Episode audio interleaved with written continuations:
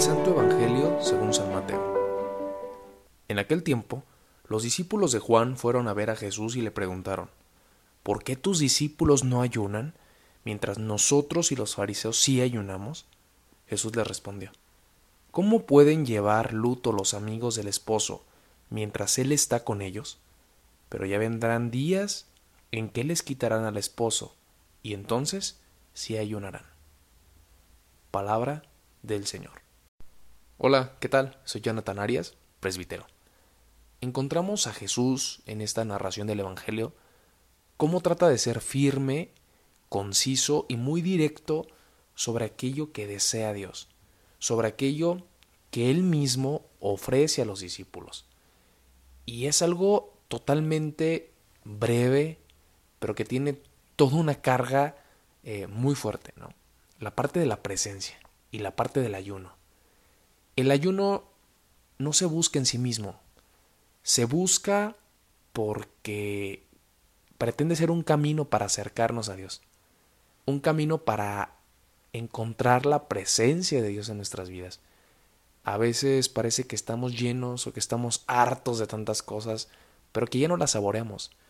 Hay tantas cuestiones a las que nos hemos acostumbrado, pero que ya no nos dan vida y no necesariamente están bien o mal.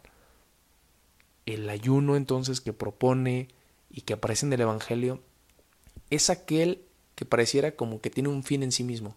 Y por eso Jesús les hace la pregunta, pues si, me tienen a mí, ¿no? Y tener a Jesús implica llenar todo hueco, todo vacío, y es Él el que le da plenitud a nuestra vida. ¿De qué tengo que ayunar hoy? ¿De qué tengo que descubrir? ¿Qué tengo que descubrir que me aleja de Dios? Y entonces, ese es el ayuno que tal vez necesitamos. Tantas cosas, tantas personas, tantas situaciones que nos separan de Dios, que ocupan nuestra vida, que nos estorban, que nos degradan, que nos gastan y que terminamos tristes, con culpa. Tal vez el ayuno lo necesitamos hoy para descubrir aquello que es pasajero y por eso necesitamos encontrar nuevamente a Dios es de verdad darnos cuenta que necesitamos descubrir más tiempo, más espacio para captar, acoger y cultivar la iniciativa de Dios para nuestras vidas. Qué bien nos haría todo esto. Cómo descubrir la oportunidad para Dios hoy en este tiempo de cuaresma. Jesús, enséñanos a descubrir tu presencia en nuestras vidas.